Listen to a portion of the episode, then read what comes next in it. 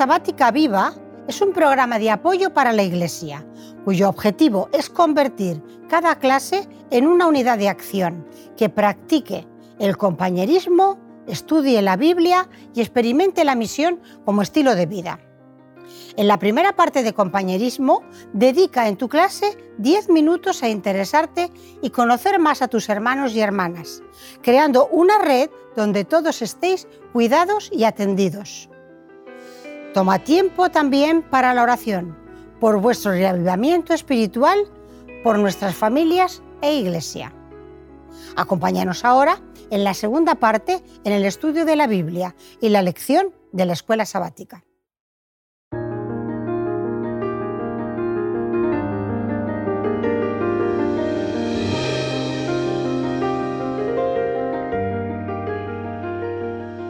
Misericordia y justicia en Salmos y Proverbios, la lección de esta semana. Eh, nos vamos a encontrar pues, con cánticos, con sentimientos, oraciones en las que vamos a hablar o se va a expresar alabanza, arrepentimiento, enojo por las injusticias. Uy, pero yo de verdad que de la lección de esta semana que, que me gusta como todas.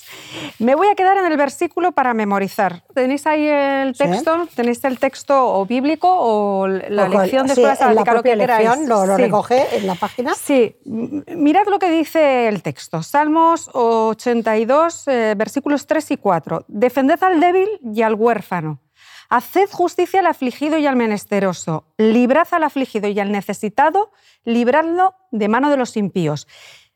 Os voy a pedir algo. El hacer justicia nos lo vamos a saltar, pero tiene su lógica y razón de ser, porque después de ver un poco las lecciones y cómo se desarrollan, creo que este concepto de justicia lo podemos trabajar en otra más, ¿vale? Entonces, pero sí que me gustaría que en, que en, esta, que en estos momentitos y este rato que estamos juntos hablemos sobre todo lo de defender al débil y al huérfano, y librad al afligido y al necesitado y, qué significa eso de si hay diferentes como niveles, de, una cosa es la defensa y otro es librar. Entonces vamos, vamos a dedicarnos a, trabajar sobre eso. Defended al débil y al huérfano. ¿Qué entendemos por defender al débil y al huérfano? ¿Eh? Bueno, eh, tiene, tiene mucha sustancia la pregunta. Defender. ¿Qué es defensa? Defender. Para defender tienes que estar al lado de tienes que conocer cuáles son sus necesidades. Y a partir de que puedas estar a su lado y conocer sus necesidades, tienes que estar de su parte en las, en las situaciones o en las causas que le mejoren su condición de vida. Así en una primera, una primera reflexión. Es decir, tenemos que estar al lado de, de las personas para poder defender. ¿Alguna cosa más? Porque yo creo que es importante, evidentemente tú no puedes hacer una defensa sin estar cerca, próximo a esa persona, pero a mí hay algo por ahí que esa defensa se nos queda incompleta si no va acompañada de, algunos detalles adicionales. Eh, no sé si es justo lo que tú tienes en mente, pero yo estoy pensando en... Vamos a ver. Para hacer una buena defensa, tú te tienes que identificar con la persona y asumir eh, su causa. ¿no? Esto supone, eh, como ya se ha comentado, eh, entender la, situación en cuestión y mm, desde el convencimiento de que esta causa pues, merece ser defendida, actuar. Una, una defensa que no viene del propio convencimiento no va a ser nunca una defensa eficaz. Pero, ojo eh, con esta defensa que no viene desde el convencimiento, que sí que es necesaria, eh, pero que igual eh, nos estamos equivocando, que no es la causa que tenemos que defender. Por eso ahí hay un tema que me, que me falta. Yo, insistiría ahí en, en, comprender al otro. Quizá no estoy en la línea que tú vas a matizar después, o sí, pero realmente nosotros a veces no, no comprendemos, dice aquí, eh, hace justicia, defended al débil. Nosotros a veces no, no entendemos la situación del débil. Y me está viniendo a la mente en este momento una experiencia que viví guiando por un tramo de calle a una persona ciega.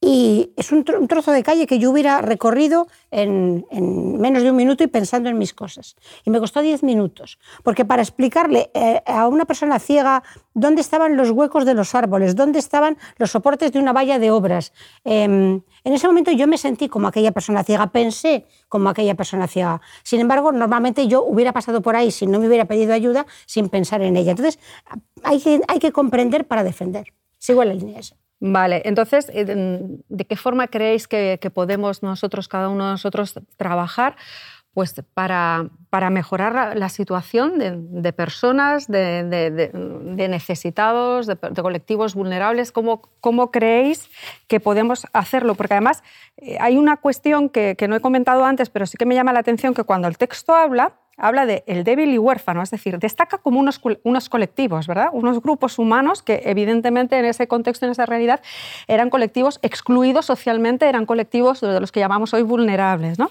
Entonces, ¿de qué forma creéis que podemos nosotros trabajar para, para mejorar la, situación de, de esas personas? O si lo estamos haciendo ya, igual ya lo estamos haciendo y, no tenemos que hacer más, ¿eh? Yo me pregunto por qué Dios eh, da este mandamiento. ¿no? ¿No son estas cosas de Dios? ¿No tiene Dios que ser el que defiende, el que hace justicia, el que libra y así en adelante? Eh, entiendo que eh, tenemos un, rol, ¿no? tenemos unas tareas en el sitio donde Dios nos ha puesto a cada uno. Y dentro del contexto podemos correr un, riesgo y es el riesgo de, uy, yo soy tan pequeño, ¿qué puedo hacer yo? Mm. ¿Quién soy yo para cambiar leyes? ¿Quién soy yo para eh, mm, que importe lo que estoy diciendo en una sociedad tan secularizada como tenemos mm, hoy en día? Me, me, me, sale delante esta reflexión sobre si Dios lo dice, es que tengo que hacer algo. Sí, además este, esto es algo que cuando voy a algunas iglesias o algunas personas a veces me comparten. ¿Qué podemos hacer nosotros con lo pequeñitos que somos eh, ante las injusticias, ante la desigualdad, la magnitud de esos problemas? Nosotros, ¿qué, ¿qué impacto vamos a tener? No vamos a tener ninguno, no podemos cambiar nada, no podemos transformar nada, pero como tú dices, el texto nos está dejando ese mandato, defender al débil y al huérfano. Y yo, por ejemplo, así, a modo de ejemplo, se me viene a la cabeza. ¿no? Yo pienso, eh, sabéis que en ADRA tenemos muchas iglesias que están repartiendo alimentos, ¿no? y lo conocemos y algunos eh, sabéis el trabajo que eso implica, además algunos, además de que hemos trabajado o trabajamos en ADRA, somos voluntarios en, nuestras iglesias en esa tarea. ¿no? Entonces nosotros estamos atendiendo ahora actualmente, que se dicen las cifras, a veces no sé si somos conscientes de lo que hay detrás de un número, ¿no? pero estamos atendiendo a más de 35.000 personas ¿eh? en España a través de este programa de aparentemente o puede parecer una simple bolsa de comida. Estamos atendiendo a más o 35.000 personas. Más de una bolsa de comida. Sí. Son muchas bolsas de comida. y además más de 900.000 kilos, pero muchísimos más los que estamos repartiendo. Ahí estamos, yo ahí plantearía, ¿estamos defendiendo al débil y al huérfano? Porque igual eh, podemos caer en el error de pensar que como es una simple bolsa, es una actividad, entiéndeme, o es una acción caritativa asistencial pero ¿no os parece que detrás de esa bolsa hay muchísimo más y que a veces no somos conscientes de la magnitud de, lo que esa bolsa o ese, ese, plástico, bueno, aunque los plásticos ya sabéis que no hay que utilizarlos, que no son, que no son ecológicos. Entonces, eh, vayamos quitando el plástico de nuestro día a día y de nuestra vida y vayamos sustituyéndolo por otras cosas dentro de la idea de que Dios nos ha hecho administradores de, de la naturaleza. Pero ¿nos parece, retomando esta cuestión, que hay mucho más detrás de, de esa bolsa? Es que realmente, creo que sí, ¿eh? Es que realmente nosotros lo que estamos ahí es defendiendo un derecho, estamos defendiendo el derecho a la alimentación. es decir, estamos, es un programa que no lo, hacemos con nuestros propios fondos, pero también con fondos de la administración pública y en realidad estamos reivindicando que todas las personas, está contemplado en la Constitución, está contemplado en muchos espacios los el derecho de las personas a la alimentación. Y entonces, de alguna forma, mm, nosotros estamos dentro de ese gran plan defendiendo el derecho de que tienen las personas a la igualdad y uno de los aspectos es la alimentación. Es que eso es fundamental, ver que detrás de esta bolsa hay muchísimo más que una simple bolsa que va a saciar el, eh, hambre de, de, esas familias. ¿no? Es decir, que estamos reconociendo o estamos reivindicando para esas personas un derecho, el derecho que tienen a la alimentación y a tener una vida digna. Y a veces esto creo que, que, se, nos pierde eh, en la rutina y en el día a día. ¿no?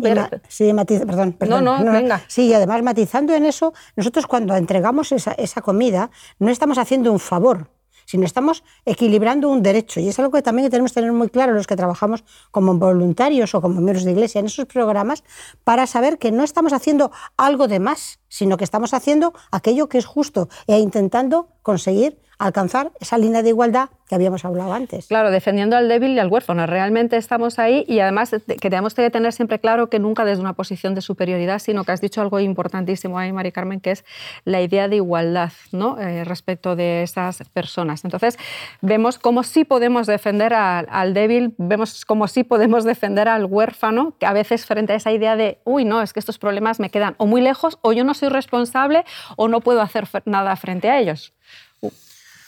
Aparte de esto, eh, compañeras, em, la defensa no solo es eh, dar una bolsa de alimentos, ¿no? Eh, hay muchas más necesidades que una persona puede tener más allá de los de nutrición, ¿no? Digamos, el valor personal, la formación. Nos estábamos preguntando hace poco tiempo, librad, libradlo de qué? Pues podemos pensar que los podemos librar de la condición suya de vida, ofreciéndoles herramientas para poder eh, entrar en una forma de desarrollo personal ¿no? y de poner en valor los dones que Dios ha puesto también en ellos, no solo en nosotros. Quitarnos de esa eh, estrada de superioridad y simplemente buscar, identificar, y eso sí que en ADRA lo hacemos también no solo en las delegaciones, y ahí te dejo que comentes, pero en los centros de atención al inmigrante también. Sí, es, cierto que, cuando analizábamos un poco, yo eh, personalmente al ver el texto, cuando llegué a la parte de librad al afligido y al necesitado, os prometo que ahí me atasqué y dije, librad. ¿Y qué es librad? ¿Y cómo entiendo yo librad? Y yo lo estaré librando. Y entonces ahí se me ocurrió y pensé un poco en el trabajo que hace ADRA. Eh, y ahí lo has comentado tú, ah, lo has mencionado. ¿no? Tenemos cuatro centros de atención sociolaboral Cuatro centros de atención sociolaboral, que es cierto que aunque están destinados o en gran parte a apoyar a la población inmigrante, no es exclusivamente para población inmigrante. En esos centros lo que damos a las personas son herramientas, les damos instrumentos, vías u opciones, mejoramos su capacitación, su cualificación, ¿para que Para, para que se puedan integrar en el mercado laboral. Pues evidentemente ahí, desde nuestra acción, estamos librando al afligido y estamos librando al, necesitado. Entonces, la verdad es que luego dije, ah, pues sí, sí que puedo llegar a hacer algo por librar al afligido y al necesitado, porque al, principio me, me, causó temor y me pregunté si realmente estaba haciéndolo, pero ahí llegué a un ejemplo que sí que me, que me podría ayudar a, a entenderlo mejor. Y volviendo también un poco a la idea de defensa, sí que veo algo. Y es que a veces podemos eh, incurrir en el error de pensar que todos tenemos el mismo cometido o todos tenemos que hacer exactamente lo mismo en la idea de defensa.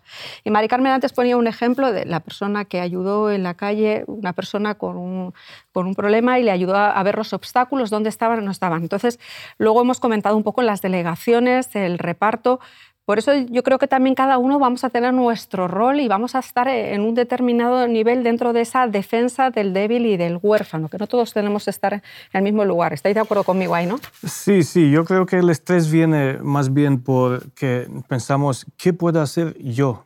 ¿no? Eh, ¿Cómo se ve lo que voy a hacer yo? ¿Qué resultados va, va, a tener lo que voy a hacer yo? Pero si nos pondríamos en, en la situación del que recibe, todo cambiaría. ¿eh? Estamos del otro lado y una ayuda puntual o una ayuda eh, continuada, continuada eh, puede eh, salvarle en un cierto sentido la vida a esa persona, puede mejorarle la calidad de vida, puede darle valor y autoestima a esa persona. no nos quedemos solo en nuestras cosas, nuestra planificación, nuestros resultados y así en adelante. Yo os quería ir a, dos cuestiones. La primera, por orden de importancia, eh, sí. Realmente cuando, la, la dice que cuando Dios nos manda algo, nos capacita para ello.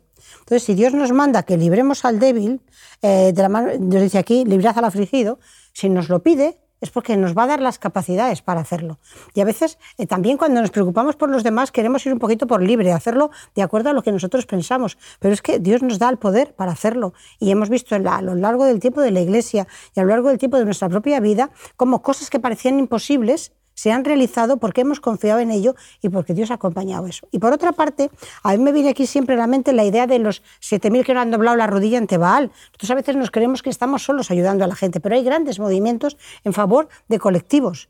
Y a veces eh, simplemente con unirnos a ellos ya haríamos un, gran trabajo, porque ellos ya tienen mucho camino realizado. Sí, y ahí yo a mí me gustaría comentar un poco cuál está siendo eh, la experiencia, eh, digo mía, pero realmente es de ADRA. ¿no? nosotros ahora mismo como ADRA estamos dentro de la Junta de Gobierno de la Coordinadora de ONGDs, la Coordinadora de Organizaciones No Gubernamentales para el Desarrollo. Y os aseguro que ahí, en esa Junta de Gobierno, somos diferentes organizaciones las que estamos. Está ADRA, pero hay como, ahora no me acuerdo exactamente, pero podemos ser 17 más. Quiero decir que es una junta de gobierno amplia. Personas con convicciones muy diversas y os lo aseguro que a veces eh, los debates son, son desde el respeto siempre muy enriquecedores, pero te das cuenta las visiones diferentes que tenemos.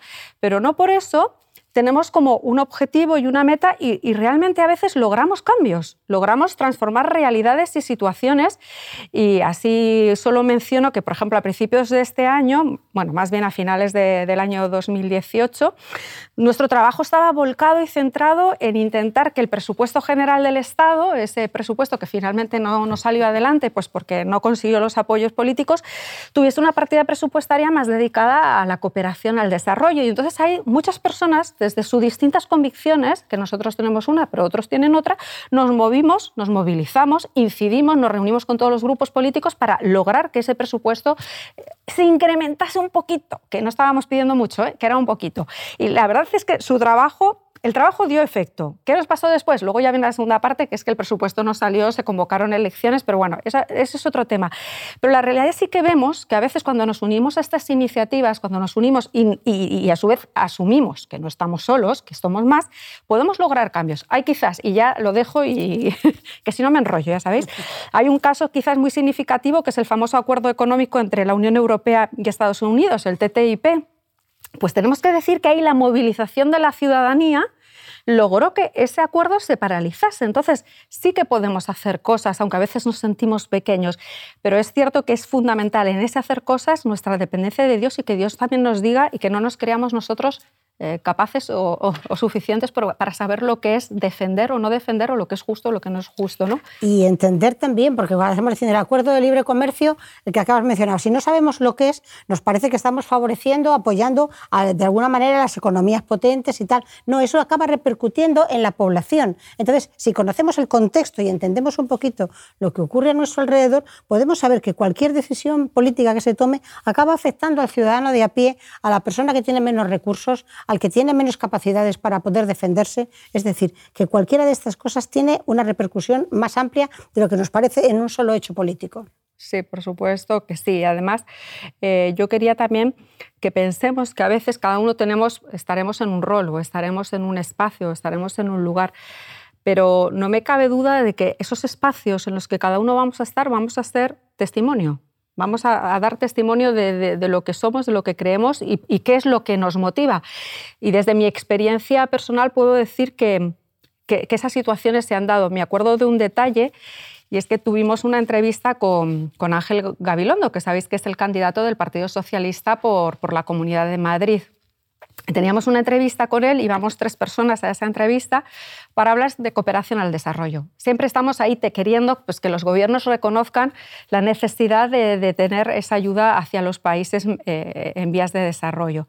Y él nos recibió, que además es la verdad es que es muy próximo, y cuando llegamos a la reunión me llamó la atención que eh, además lo tenía justo enfrente, que sobre la mesa él tenía una hoja y se había sacado como una ficha de cada uno de los que íbamos, ¿no? Y la mía era la primera, ¿no? Y había subrayado dentro de la ficha, se lo vi, el hecho de la agencia adventista, porque nosotros nunca evidentemente ocultamos lo que somos, y había sacado Agencia Adventista para el Desarrollo y Recursos Asistenciales. Y él había subrayado de, su, de mi ficha, había subrayado eso. A lo largo de la conversación que estuvimos hablando, ya os digo, de cooperación, en un momento dado, no sé quién, algo dijo sobre, sobre Dios, las creencias, y él, con prudencia, que además eh, tengo que decir que es un tío bastante inteligente, eh, dijo, bueno, tenemos que respetar la opinión de todos, tenemos que aceptar la diversidad eh, religiosa que pueda haber, no sé qué, es decir, supo perfectamente manejar esa situación. Y, os digo, pues eso, que esas situaciones, cada uno desde, desde donde estemos, podemos, tenemos la oportunidad de, dar testimonio de, de lo que somos, lo que creemos y lo que nos motiva.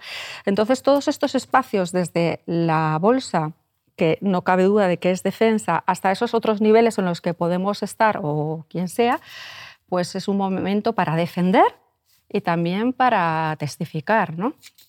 Es que realmente llegamos a colectivos, es que hay un colectivo que está defendiendo a las personas con discapacidad y nosotros a lo mejor no estamos presentes.